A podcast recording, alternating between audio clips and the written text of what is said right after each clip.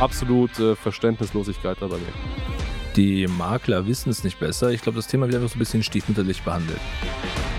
Man ist der Meinung, ach ja, Social Media, da hole ich mir jemanden, hat Webdesign studiert. Deswegen verstehe ich das nicht, woher das kommt, dass man eben wirklich sagt, ja, okay, Budget, Außenwirkung, Branding ist mir alles völlig egal. Ähm, gebe ich einfach mal so jemanden, der so ein bisschen nebenbei macht, der vielleicht noch studiert, der das einfach so halbherzig macht.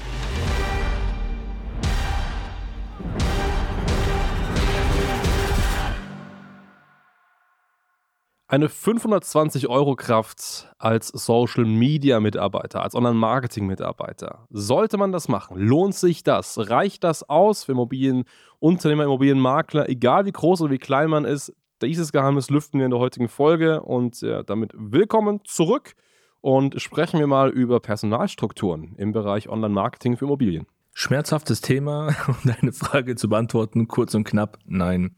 Wir haben jetzt mal die Kunden mal gescannt, also wir schauen immer die Strukturen an. Wir haben viele, viele neue Kunden die letzten Monate gewonnen und haben geschaut, was gibt es denn für bestehende Prozesse, was wurde in der Vergangenheit gemacht. Und da kam erschreckend häufig das Thema 520 Euro Kraft, ich habe hier einen Studenten als Aushilfe und so weiter, die hier Budgets von 2, 3, 4 oder auch 5000 Euro im Monat verwalten und für die komplette Online-Präsenz ja, verantwortlich sind.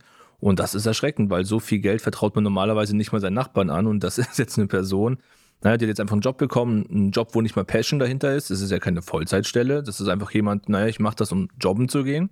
Und die sind dafür verantwortlich, dass hier das Marketing betrieben wird. Es wäre ja alles halb so schlimm, wenn es funktionieren würde. Aber hätte es funktioniert, wären die Kunden nicht bei uns gelandet, wir hätten sie nicht als Kunden gewonnen, weil hier einfach strukturiert und wirklich planlos Geld verbrannt wird. Ja.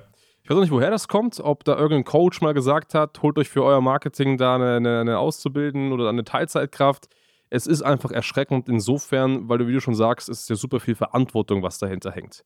Also als, ähm, als Social Media oder Online-Marketing Mitarbeiter oder Mitarbeiterin ähm, repräsentiert man das Unternehmen ja nach außen. Also all das, was man da veröffentlicht, zeigt, postet, ist ja sofort live für Kunden und da muss nur einmal ein Schnitzer drin sein, dass da irgendwas nach außen gegeben wird, was vielleicht einfach Demarketing äh, bewirkt. Das bedeutet, das Unternehmen in einem sehr schlechten Licht dasteht, verliert man auf einen Schlag sehr viele Kunden, Bestandskunden und sehr viel Geld.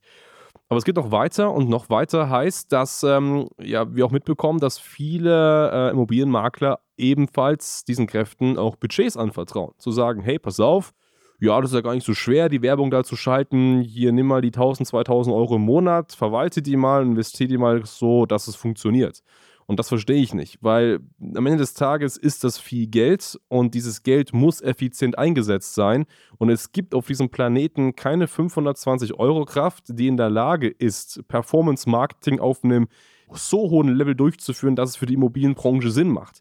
Und man muss ja sagen, Immobilienmarketing ist eine Königsdisziplin. Also von allen Marketingbereichen, die es gibt, wo man Leads generiert. Und ich spreche auch hier vielleicht von E-Commerce, also Online-Shops bewerben oder für Coachings Leads generieren oder für, weiß ich nicht, sonstige Dienstleistungen Leads generieren.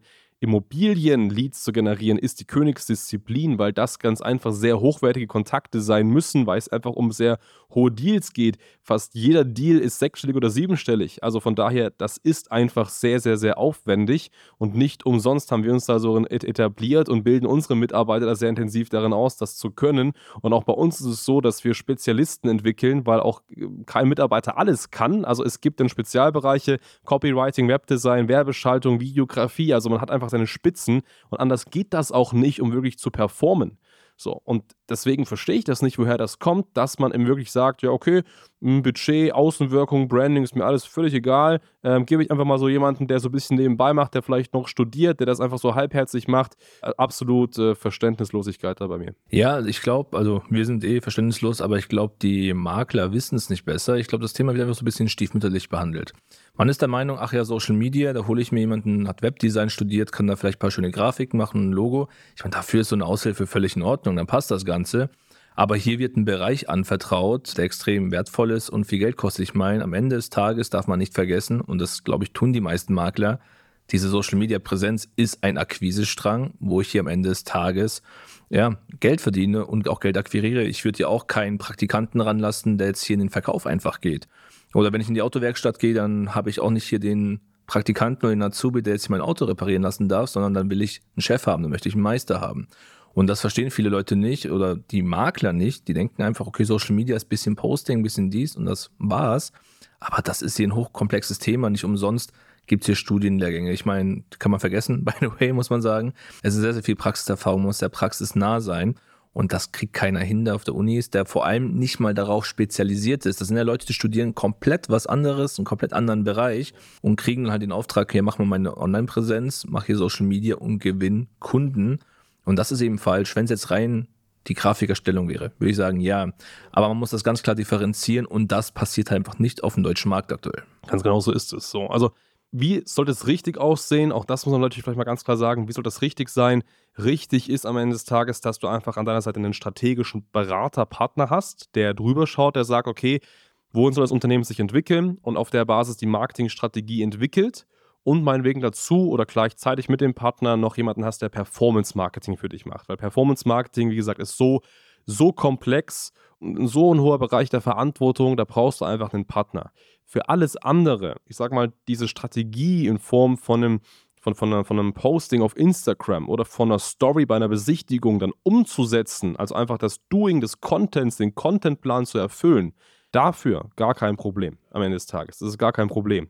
Aber es funktioniert wirklich nur, wenn zwei Sachen da sind. Einmal, man hat einen strategischen Marketingberater und man hat jemand, der Performance-Marketing macht. Und die beiden Dinge müssen erfüllt sein. Dann geht auch so eine 520 Euro Kraft für Content, aber anders würde ich es auf jeden Fall nicht empfehlen. Und ich habe schon ganz, ganz viele Unternehmen daran scheitern sehen, die es eben irgendwie anders gemacht haben, die eben so einer Kraft Budgets anvertraut haben. Und dann äh, war, das Unternehmen manchmal mit dem Rücken zur Wand dann einfach, weil es einfach dann irgendwo nicht mehr richtig weiterging. So, und das ist einfach der Punkt.